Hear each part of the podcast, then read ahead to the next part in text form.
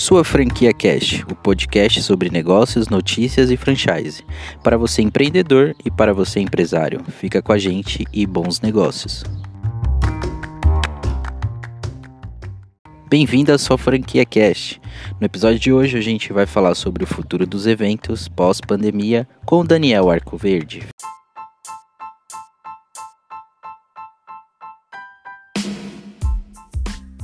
Maravilha, vamos lá. É, bom, sou Daniel Arcoverde, sou cofundador aqui da NetShowme. Eu tenho um background em administração de empresas. Formei na GV faz quase 10 anos, já em 2012. E, curiosamente, eu fui trabalhar, né, logo quando eu formei, eu trabalhei numa, num fundo de investimento que tinha investido numa rede de franquias, numa franqueadora. Né? E eu acabei tendo uma experiência no mercado de franquias, né? Acabei entrando como executivo por um tempo nessa, nessa franqueadora e depois eu saí para começar a NetShowme, né, para empreender e começar a, a, nossa visão inicial que a gente tinha no mercado de streaming, que, enfim, a empresa se adaptou e mudou muito ao longo desses anos. A gente lançou oficialmente, a gente foi para o mercado em 2013 com uma ferramenta, uma plataforma de shows pela internet. Então, meio que a gente estava um pouco à frente do, do, tempo, né? As pessoas não queriam muito fazer show pela internet, é, mas a gente resolveu fazer uma plataforma de streaming pay-per-view, vender ingresso para um show online. E era super difícil, né? Os artistas é, quererem fazer uma live para a internet, né? Eles queriam fazer, normalmente eles queriam que a gente fosse num show presencial para transmitir. Eles não tinham muito essa visão da, da, interação, de uma coisa mais intimista, não tinham ainda as redes sociais com ferramenta de live. E a gente aprendeu um monte, né? A gente fez em dois anos mais de 3 mil lives entre 2013, final de 2013, né? Até o final de 2015. E aprendemos pra caramba com, enfim, como é que funcionava esse de streaming, parte de tecnologia, a gente não tinha um background técnico, então para a gente foi um baita desafio inicial é, formar a equipe, construir realmente a, a primeira versão do produto.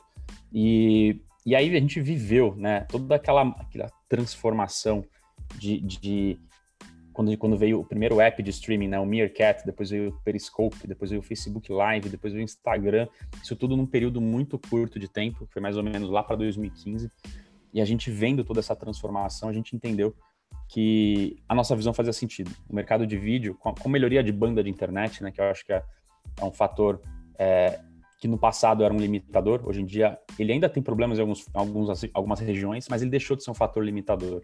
Então a gente olhava para a evolução de banda larga, com fibra ótica expandindo no Brasil, com é, 4G chegando na, em 2012, 13, é, e a gente via que tinha um potencial muito grande para modelos de negócio de, de conteúdo online, de vídeo, de áudio, e isso sempre é, deu aquela, aquela é, motivada, né? A gente olhava e falava, poxa, tem uma baita oportunidade e alguém vai capturar isso.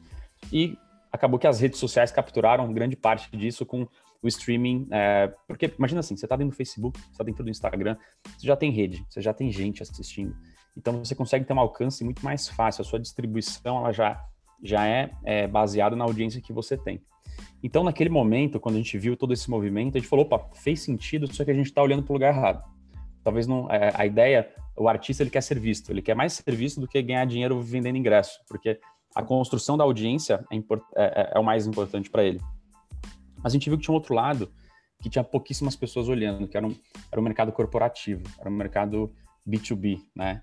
E as empresas em geral, elas sempre tiveram muito uma uma cabeça de vamos fazer um evento, a gente traz os executivos para um auditório, é, vem gente de outros estados, de outros países, um custo de deslocamento, acomodação, e o evento tem uma limitação física, porque você vai ter lá, sei lá, 200 pessoas que cabem no auditório.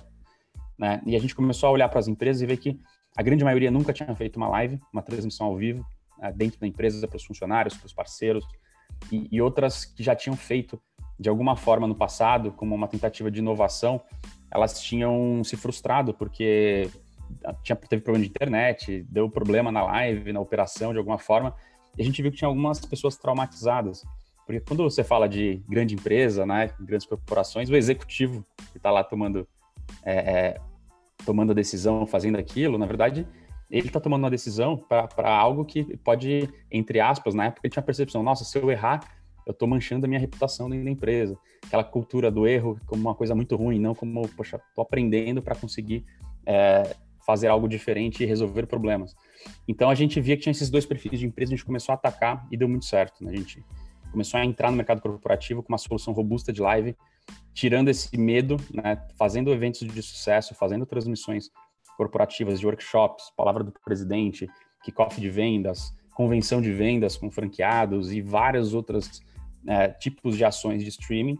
E a, e a começou a crescer muito rápido. Né? Isso lá por volta de. A gente fez esse pivô no começo de 16 né, para o B2B e a gente começou a acelerar muito no segundo semestre de 2016, quando a gente já estava aprendendo né, e entendendo como é que tudo isso funcionava. Então, em linhas bem gerais, né, de 2016 para cá, a gente começou uma nova empresa praticamente. A gente saiu daquele modelo de streaming, show, e a gente foi para o modelo corporativo. E dali em diante, é, a gente acelerou esse formato né, de, de, vender software de streaming. Só que todo mundo que comprava o nosso software falava: Poxa, eu, eu gostei da plataforma, mas eu preciso do serviço. Eu imagino, eu preciso que alguém leve câmera e faça captação audiovisual. Então a gente deu um próximo passo na nossa história, que foi homologar parceiros. A gente falou assim, poxa, a gente não é uma produtora, a gente não quer ser uma produtora, mas existem várias produtoras muito competentes, é, espalhadas pelo Brasil, pela América Latina, que eles podem operar a transmissão para nós, né? E aí a gente começou a homologar produtoras e começou a vender o projeto de ponta a ponta para os clientes. E aí a gente acelerou mais ainda o crescimento, né? E veio 2017, 18, a gente deu um próximo passo, né, já acelerando um pouco a história, que tem bastante coisa nesse meio do caminho, e a gente comprou uma empresa uh, de Natal que eles faziam, eles estavam fazendo como se fosse um Netflix para produtores de conteúdo. Imagina que você vende, sei lá, você vende conteúdo sobre um assunto específico. Então você poderia fazer o seu próprio Netflix personalizado e vender a assinatura daquele conteúdo. E a gente, quando viu o produto deles, eles não tinham a parte de live de vídeos que a gente tinha. E aí a gente falou, pá, vamos comprar essa empresa e a gente lança algo como se fosse um Netflix corporativo, para a gente poder dar essa, essa o poder para as empresas terem a própria plataforma de vídeos, seja para uh, monetização, seja para se comunicar com, uma audiência privada, ou até mesmo para gerar, gerar negócio, né? Imagina que você publica conteúdo e você captura lead, né? Você começa, as pessoas se cadastram para assistir o seu conteúdo e você começa a ter, a ter a, o domínio da audiência, você começa a ter informações sobre gosto, sobre o que a pessoa consumiu, para você nutrir ali seu CRM, seu pipeline comercial. E, e, então a gente fez esse movimento, a gente lançou o que a gente chama hoje de NetShowme OTT, né, que é o nosso Netflix White Label, entre aspas. Então a gente fornece soluções de streaming no estilo da Netflix, só que de uma forma muito um SaaS, totalmente software como serviço, é, para empresas de diversos segmentos, empresas de mídia, empresas de uh, serviço, empresas de tecnologia, empresas de bens de consumo, vários segmentos tem. E eles usam exatamente para monetizar, captar lead e ou engajar a audiência, né, quando no caso é uma audiência privada. E desde então a gente vem aí é, acelerando esses dois produtos, toda a parte de live, a parte de OTT. Aí veio o momento, ano passado, pandemia, e o mercado de streaming aconteceu.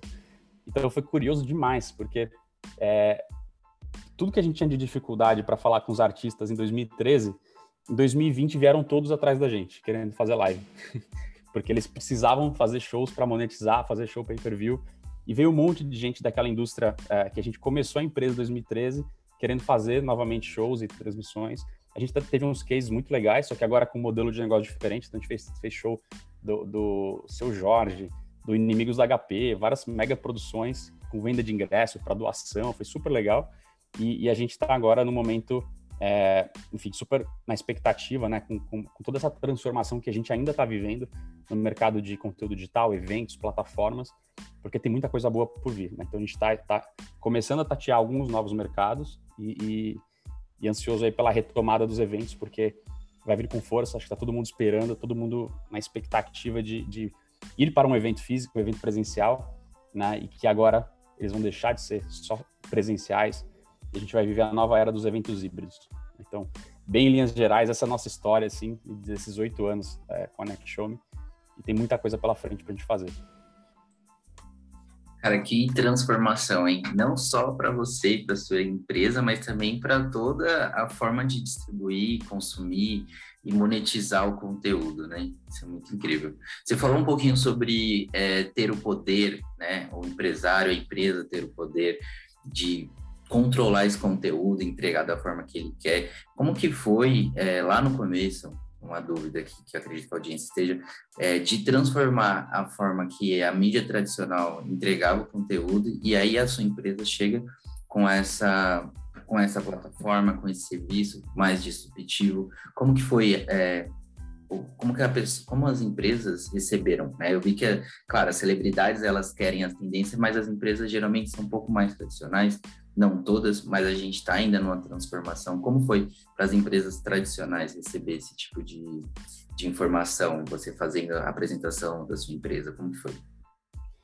É, se a gente fizer uma retrospectiva, né, antes de NetShowme, do mercado de, da mídia, principalmente, a gente vê que, tradicionalmente, já, é, enfim, década de 90, dois, anos 2000, né, o, o, todo mundo está acostumado com a TV linear, né, com, com, TV aberta, canal linear, ou até mesmo TV a cabo, é, e ainda na década de 90, aluguel de, de fita, né, de, de DVD em locador. Aí vem a tal da Netflix, né, que faz a, a, uma primeira disrupção e você poder alugar o DVD só que de casa online. E lá para 2004 eles fizeram o pivô da Netflix para entrar no modelo de streaming. Né, foi quando eles começaram a digitalizar, né, ter os conteúdos online e você poder assistir isso pela internet.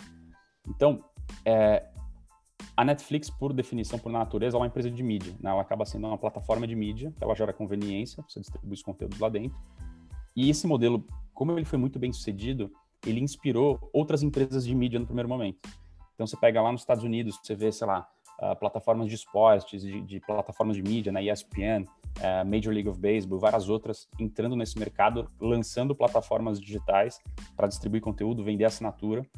Uh, ou seja, um modelo muito bem sucedido, que inicialmente as próprias plataformas de mídia entraram. Você pegar no próprio Brasil, né? É, as primeiras empresas que entraram nesse formato de OTT também são empresas de mídia, né? Você pega, são as emissoras de TV principalmente, que, que tiveram as primeiras grandes plataformas OTTs, né? Que o mercado chama essa experiência de plataforma de streaming. O mercado da mídia, ele, tem, ele associou um termo em inglês que, é, que virou meio que a, o jargão desse mercado, que é OTT, Over the Top, que é a sigla que você falou. OTT, você lembra experiência do estilo Netflix, né? Plataforma de streaming, distribuição pela internet. É, só que esse modelo ele foi tão bem aceito, as pessoas se acostumaram, foi um negócio tão virou tão natural no dia a dia das pessoas que, que outras empresas que não têm a natureza da mídia, que não são necessariamente uma empresa de mídia, mas elas entenderam que elas se tornaram canais de mídia, porque hoje em dia todo mundo tem, tem, tem rede social, né? Todas as empresas têm plataforma, têm é, Instagram, Facebook, é, YouTube, ou seja, mesmo não sendo core business, você tem uma, é uma indústria de base, uma indústria de transformação. Você tem, é, você tem um canal, você, tem um, você gera conteúdo, você produz conteúdo, você se comunica com, uma, com seus stakeholders. E, então, você, de certa forma, você é um veículo de mídia, por mais que não seja o seu core business. Então, essas empresas começaram a olhar o modelo e falaram, poxa, por que eu não posso ter algo similar, só que na minha indústria? Seja para monetizar, seja para poder engajar as pessoas, distribuir conteúdo, captar lead, fazer tudo, enfim, resolver problemas de negócio que eu tenho, né? E, e aí surge, acho que a grande transformação, quando a gente sai de uma empresa que o core business dela é a mídia e ela acaba desenvolvendo um produto, uma plataforma de streaming totalmente própria, personalizada, é, isso é caro, né? Imagina você gerenciar toda a construção do software, toda a manutenção disso, você está lidando com toda uma cadeia de valor que é complexa, está lidando com infraestrutura, com coding de vídeo, com a gestão de, enfim, é, é, a gente lida com isso aqui no dia a dia, é muita variável, é grande, a jornada é longa.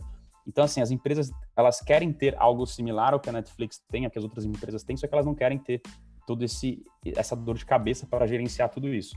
E aí surge, né, acho que naturalmente com a evolução desse mercado, surgem as ferramentas como a NetShowme que permitem com que você tenha algo similar, só que como um produto é, que já é como um produto pronto, né? Você basicamente você personaliza ele inteiro, você consegue ter ele totalmente white label, só que você não precisa se preocupar com o desenvolvimento disso, porque a gente já tem isso para entregar para o cliente.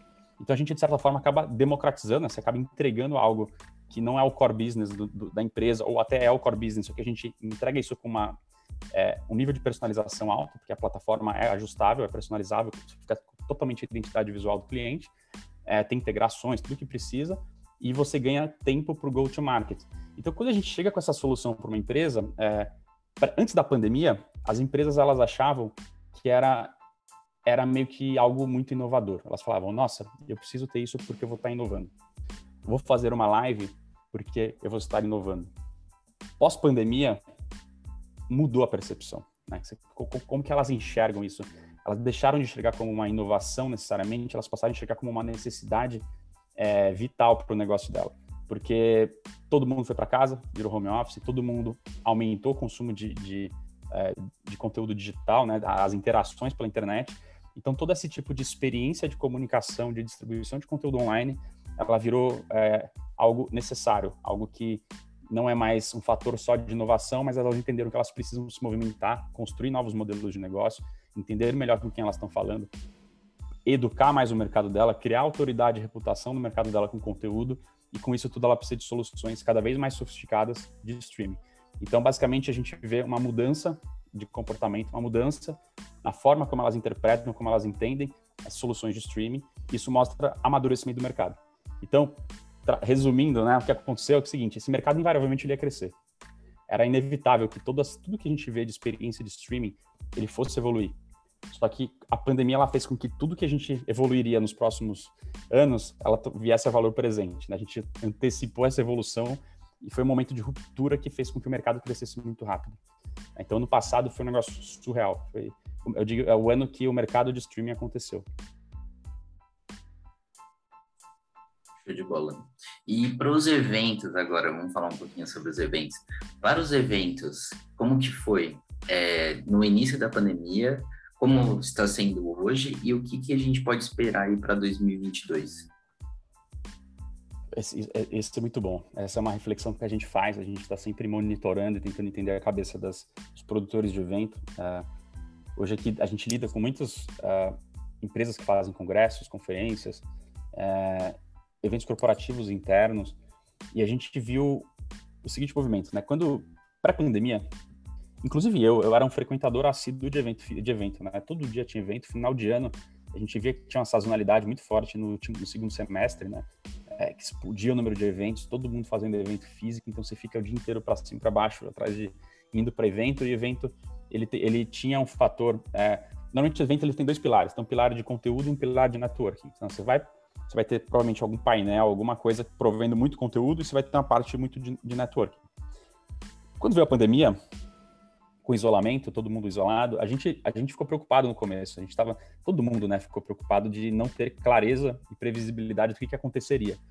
É, então, primeiro, primeiro movimento nosso foi meio que, opa, vamos, vamos entender. Então a gente deu uma, é, baixou um pouco ali a, a emoção, né? Falou, tá, o que está acontecendo? E aí a gente viu um monte de eventos sendo cancelado, a gente tinha muita transmissão que estava começando a ser cancelada, só que ao mesmo tempo que isso estava acontecendo com os eventos que já estavam planejados, eventos físicos que já estavam planejados, a gente começou a ver uma explosão é, dos eventos 100% digitais.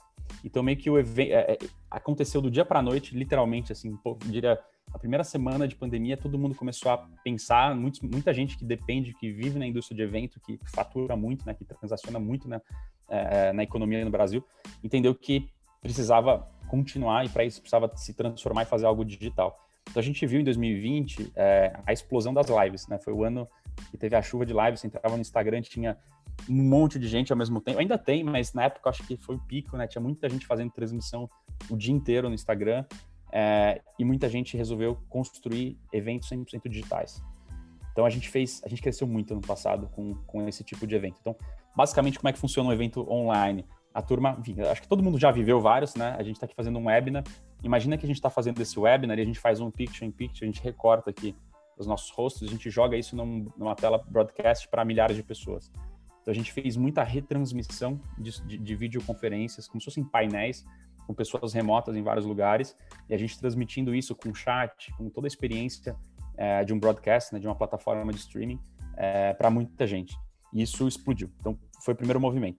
Só que o dia, quando você começa, né, quando você fica remoto, você está 100% home office, você para de, de ter que uh, pegar trânsito, você aumenta muito o seu tempo disponível né, para fazer outras coisas que você não fazia antes.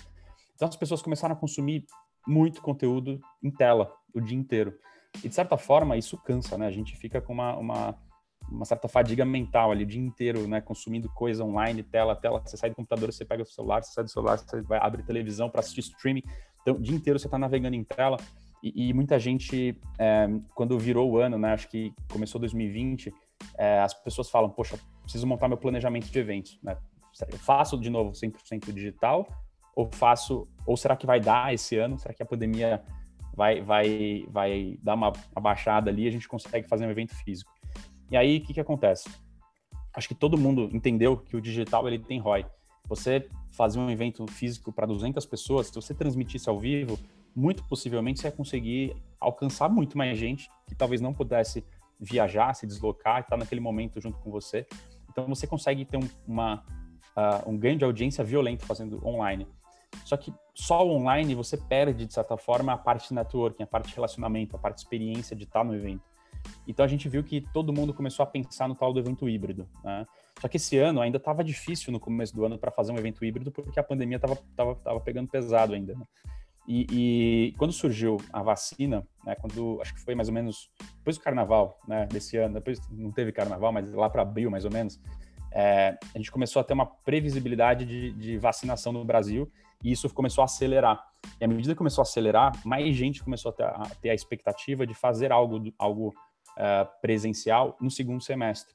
Então teve muita gente que congelou os esforços de eventos no primeiro semestre, a expectativa de fazer um evento híbrido no segundo semestre, isso ele começou a acontecer. Então a gente viu que já tiveram os primeiros, já estão acontecendo, né? As pessoas que estão mais adiantadas ali já fazendo experimentos, eventos menores presencialmente, com todos os protocolos de segurança, mas também transmitindo online.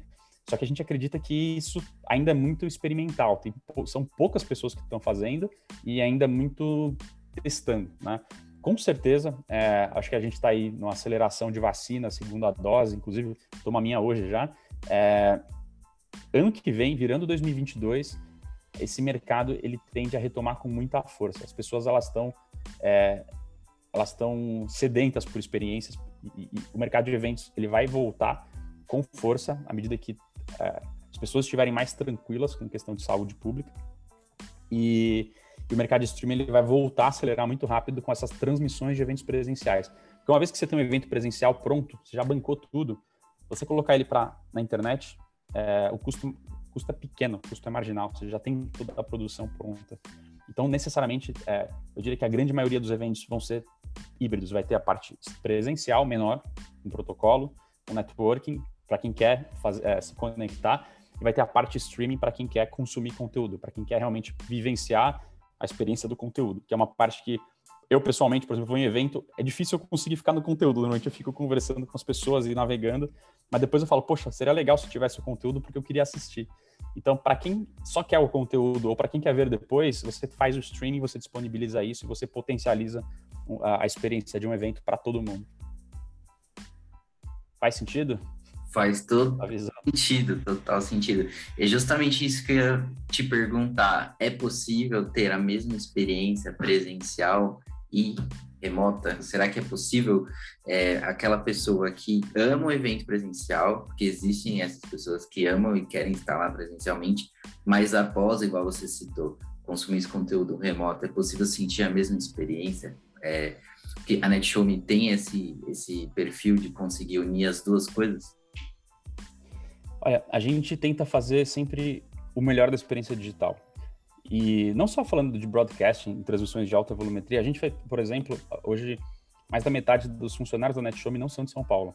Então a gente fez uma, a festa de aniversário da empresa, a gente fez uma festa híbrida. A gente tinha, tinha algumas pessoas que se encontraram no escritório a gente deixou várias, vários televisores né, com, com as pessoas online participando. Então, assim, é, a experiência ela nunca vai ser igual se tivesse todo mundo junto. É diferente. Mas é diferente, é, funciona também. É uma, teve gente que ficou até quatro da manhã remoto participando, tomando cerveja lá e interagindo. Então, assim, é, uma experiência de participar de um evento presencial, ele nunca vai ser igual a participar de um evento digital. Você tem, é, você no caso quando você está olhando uma tela, você tem uma experiência 2D, né? Que você está vendo algo ali, você virou, você está tá em outro contexto. Quando você está num evento, você vive a experiência, você sente o cheiro, você encontra pessoas, você se conecta com as pessoas, você encosta nas pessoas, você, é, enfim, é, é, é multissensorial. Então, a experiência necessariamente é diferente. É, tem vários, várias é, empresas fazendo cenários é, onde você tenta navegar no evento, né, com várias dimensões. Isso é legal pra caramba, tem muita, muita inovação surgindo no mercado de eventos para tentar trazer o máximo da experiência presencial para o digital. Mas não vai ser, nunca vai ser igual. Né? Só que é, a gente não pode negar que fazer o digital, você, você é, a ideia não é que seja igual, mas é que você consiga é, alcançar mais gente, reduzir custo para pessoas que não, possam, não podem necessariamente participar do presencial, é, ou porque não tem o tempo, não pode estar naquele local, mas está em outro, e ela consegue consumir aquilo né, de qualquer lugar. Então são benefícios diferentes, né, mas que as experiências elas se complementam. Não só para assistir ao vivo, mas também no pós-evento você transmitir um evento, deixar ele arquivado, depois gravado, você fatiar aquele evento, você consegue, enfim, transformar um, um evento físico não só numa experiência ao vivo, mas depois em pílulas, em conteúdos on demand para você distribuir e, e, e, e, completar a sua estratégia né, de, de, de, conteúdo. Você começa a ter um inventário próprio, você começa a ter o seu próprio ativo. E nada melhor do que ter um ambiente para você gerenciar tudo isso. Então, assim, as redes sociais, é importante falar. É, muita gente pergunta, poxa, mas por que, que eu vou ter meu próprio minha própria plataforma de conteúdo, por que eu não boto no YouTube? É, o YouTube, o YouTube é a segunda maior ferramenta de busca, né? O YouTube é uma ferramenta é, fantástica para você construir audiência. Facebook, Instagram, TikTok, todas essas é o lugar onde você produz conteúdo. Né? Pensa, pensa numa jornada de, uma, de um cliente ou de um potencial cliente, onde você vai, é, essas redes sociais, onde você adquire primeiro contato, onde você cria a sua audiência, sua reputação, só que em algum momento você fala, tá, essas pessoas elas estão numa rede, eu sei que teve, eu tive um view, mas eu não sei quem que é essa pessoa. E eu acho que eu posso ter um conteúdo mais rico para ela, para me aproximar, né, mais pensando na jornada, é a segunda etapa, né, mais meio de funil, né? Então você traz essa audiência para um ambiente proprietário. E aí você opa, você capturou algumas informações, você consegue nutrir essas pessoas com mais conteúdo, você consegue fazer ofertas de conteúdos pagos, por exemplo, e você vai avançando na jornada com essas pessoas. Até essa pessoa virar seu cliente enfim, retenção, você começa a ter o seu próprio ambiente, seu próprio condomínio ali, ao invés de você delegar e terceirizar, né, tá lá dentro do Instagram, o Instagram fica fora do ar, você não consegue ativar a sua base. É, você tem ela proprietária, você tem o seu próprio ambiente. Então, esse tipo de, de experiência que, que, a gente oferece de, de, Netflix corporativo, né, entre aspas, ali, a sua, própria, sua própria plataforma de conteúdo, é exatamente pensando em meio e fundo de funil, ou seja, são experiências que elas são o, o caminho seguinte depois das redes sociais. Tá? Então, é importante ter a rede social, mas em algum momento você precisa fazer uma, uma ação, falar, pessoal, vocês que gostam disso aqui, ó, é, é, acessem a minha plataforma que tem outros conteúdos lá dentro e você gera, traz essa audiência para dentro de casa, você começa a se relacionar com ela. Aí você fazer um evento, faz o evento dentro de uma plataforma como essa. Então você começa a criar o seu ambiente, seus webinars, né, e, e multi, multi, multiformato de conteúdo. Você consegue fazer isso não só com vídeo, com áudio, mas colocando conteúdos ricos, né, PDFs, e-books, né, enfim, outros formatos, podcasts, para você é, é, ambientar essas pessoas e entregar mais valor. Então você vai estreitando o relacionamento até o momento que ela vira um cliente, por exemplo.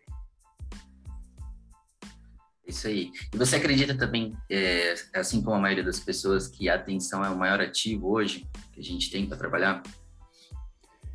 Com certeza. É, até porque o, o, recurso mais escasso que a gente tem é tempo. É. Então, é, o que acontece hoje? A gente vive um, um contexto em que tem conteúdo bom infinito, gratuito, por sinal. Né? Se você entrar no próprio YouTube, você vai achar muita coisa muito boa. Mas junto com aquele percentual de coisa boa, você vai ter um volume absurdamente maior de coisa ruim, né? E o grande desafio é como que você faz a curadoria disso, como que você organiza a sua jornada de aprendizagem. Se você pegar um influenciador digital que fala de algum assunto que você quer aprender mais, com certeza, é, muito do que ele fala, é, talvez no curso pago dele, ele, ele fala no gratuito. Só que ele fala no gratuito de um jeito é, descentralizado, desestruturado. Então ele solta isso em pílulas, em várias plataformas, você não tem uma jornada, você não tem uma, uma linha de raciocínio, você não tem uma estruturação daquilo. Então, acho que o grande ponto é, quando você consegue é, fazer uma curadoria do conteúdo e você consegue organizar aquele conhecimento e passar isso de uma forma estruturada, é, você faz com que as pessoas economizem tempo, e tempo é o recurso mais escasso. Então, é, economizando tempo, você não tem ruído de, de atenção, né? Você está no YouTube, você está lá vendo um vídeo de um assunto que você quer, só que do outro lado tá, tem o vídeo da Anitta lá. Você, puta, você, tá, você já dá um clique lá e você muda, aí já perdeu né, a linha de raciocínio que você tinha e você vai navegando em outros conteúdos aleatórios que eles vão sugerindo.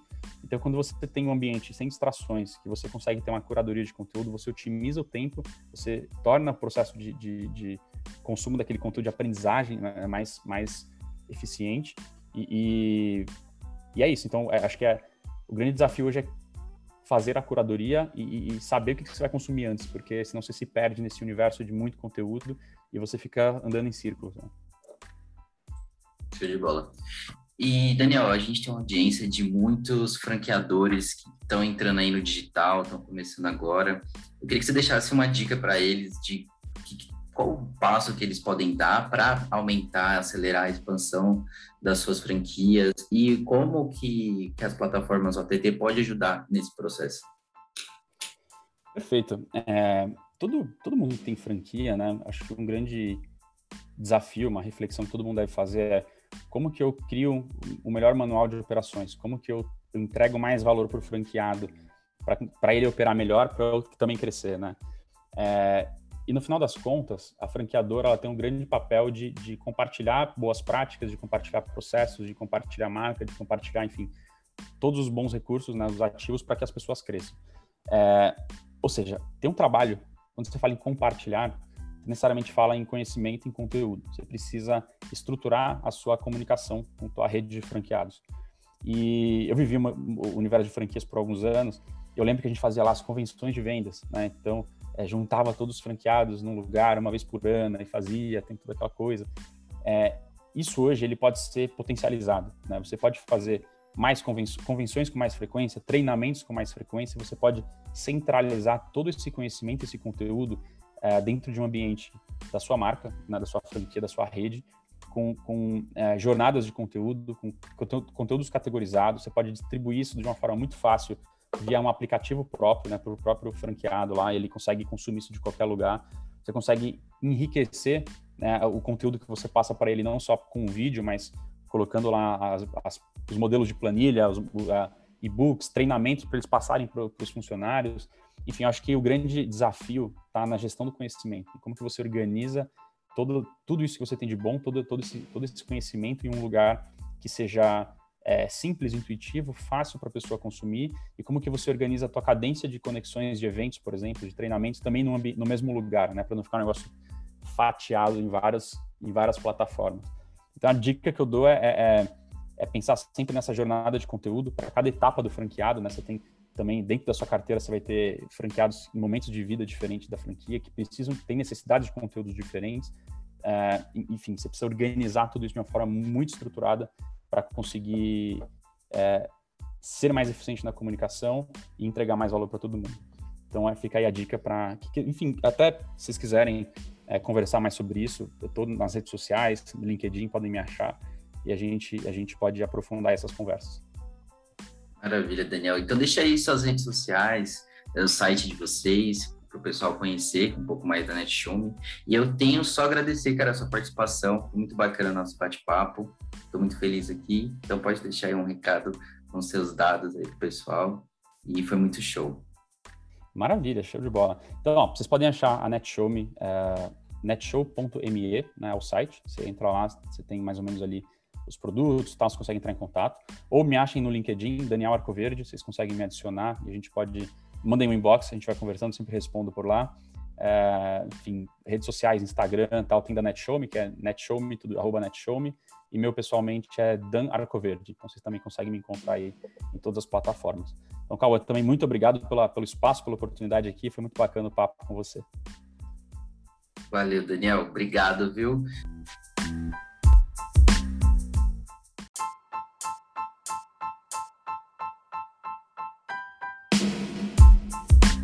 E este foi sua franquia Cash. Obrigado por ficar conosco até aqui. E para conhecer as oportunidades de negócio, acesse www.suafranquia.com e bons negócios.